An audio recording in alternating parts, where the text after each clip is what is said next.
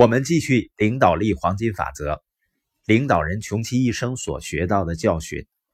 我们来看一下第三个教训：人们很少会因为你的理由而做事情。也就是说，人们做事情的时候是为了他们自己的利益，很少为了你的利益。可是，当我们要让别人做事情，几乎都是为我们自己的利益的。所以，你发现问题在哪儿呢？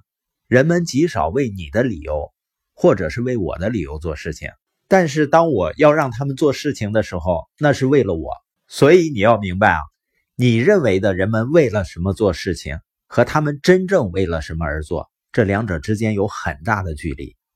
经常会有书友说啊，他去年的时候听着我们某个播音呢，好像当时没有太大的感觉，但是现在呢，回过头再听的时候，觉得触动非常大。他发现呢，那个播音和以前好像不一样了，更有吸引力了。其实不是那个播音改变了，播音的内容并没有改变，是你改变了，因为你已经改变了。你在旅途中呢，去到了一个和当年不同的位置，所以呢，那个播音就会对你有不同的效果。所以有的时候呢，当我遇到有的人说你的演讲改变了我的人生，我说实际上不是的。是因为你的思维呢是处在最开放、最渴望接受信息的时候，你听到了这个演讲。它之所以能够改变人生，是因为你在人生旅途上走着，在你最容易吸收的时候听到了这个演讲。为什么我会这样说呢？是因为人们很少会为你的理由而做事情，一切都是因为他的理由。所以，当我们明白人们看问题的不同角度呢，我们就能够更加理解别人。成功的领导人呢，他不仅超越别人看事情，而且超越自己看事情。当出现变化的时候呢，跟随者会问：“这会怎么样影响到我呢？”而领导人会问：“呢，这如何影响到所有的人呢？”超越自己是需要成熟的，是吧？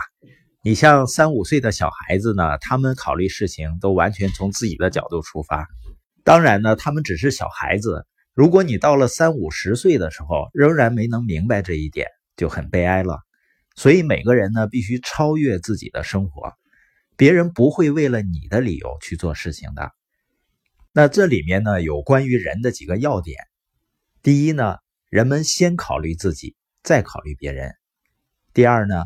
人们更多的是依照情绪行事，而不是逻辑。第三呢，人们更加重视自己的看法，而不是别人的。第四是，人们按照自己的观点和利益来看事物，他们不是按照事物本来的样子来看事物，而是按照自己的观点和利益来看。所以，为什么每个人看到的世界是不一样的呢？因为每个人都是透过自己的思维滤镜。来看待这个世界，来看待事物的，所以呢，两个人他看同样的事物，会看到完全不同的东西。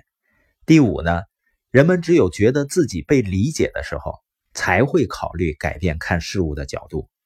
戴尔·卡耐基就说啊，和人们打交道的时候呢，请记住，你不是和逻辑动物打交道，而是和情感动物打交道。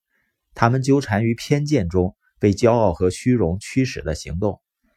有一个八十多岁的老人呢，在一个问答环节中，他被问到：如果他也可以回到过去重新活一遍，他会有什么不同的做法呢？他是这样回答的：他说，如果我重新回到过去，再做一次父母，我会从孩子的角度来看事情。那我们在带领别人时，是不是同样的？你不仅仅需要问人们能看到什么，而且要问人们正在看到什么，他们现在看到什么？因为他们不会因为你的理由做事情的，他们会为了自己而做。所以，作为领导人呢，你必须研究你所带领的人，从他们的角度来看事情。我们要问自己这些问题：第一个，他们的激情是什么？这决定了他们会做什么。第二呢，他们的优势是什么？这决定了他们能做什么。第三呢，他们的性格是什么？这决定了他们看事物的角度和行为方式。第四呢，他们的价值观是什么？这决定了他们的信念和优先次序。第五，他们的定位是什么？这决定了他们的思维方式。第六，我们的关系是什么？这决定了他们是否愿意改变。你比如说，对于不同性格的人，如果对方是力量型的呢，你要用行动来吸引他们；如果是完美型的呢，就用真诚来吸引他们；如果是活泼型呢，就用开心来吸引。说这些的意思呢，就是你要了解人们，从他们的感受方式和思维方式来影响。所以在《领导力挑战》这本书里面写到，领导人是把远景从我的变成我们的，也就是说，领导人呢和别人建立紧密沟通，从而把梦想传递给他们。在《与人共赢》这本书里面呢，有交换法则，就是我们必须把自己放在他们的位置上。而不是把他们放在他们的位置上。最好的领导人努力让自己生活在两个世界里，一个是大画面世界，他需要想象力和勇气；第二个呢是人的世界，他需要聆听和理解。这是我们今天学到的第三个教训：人们做事情不是为了你的理由，而是为了他们自己。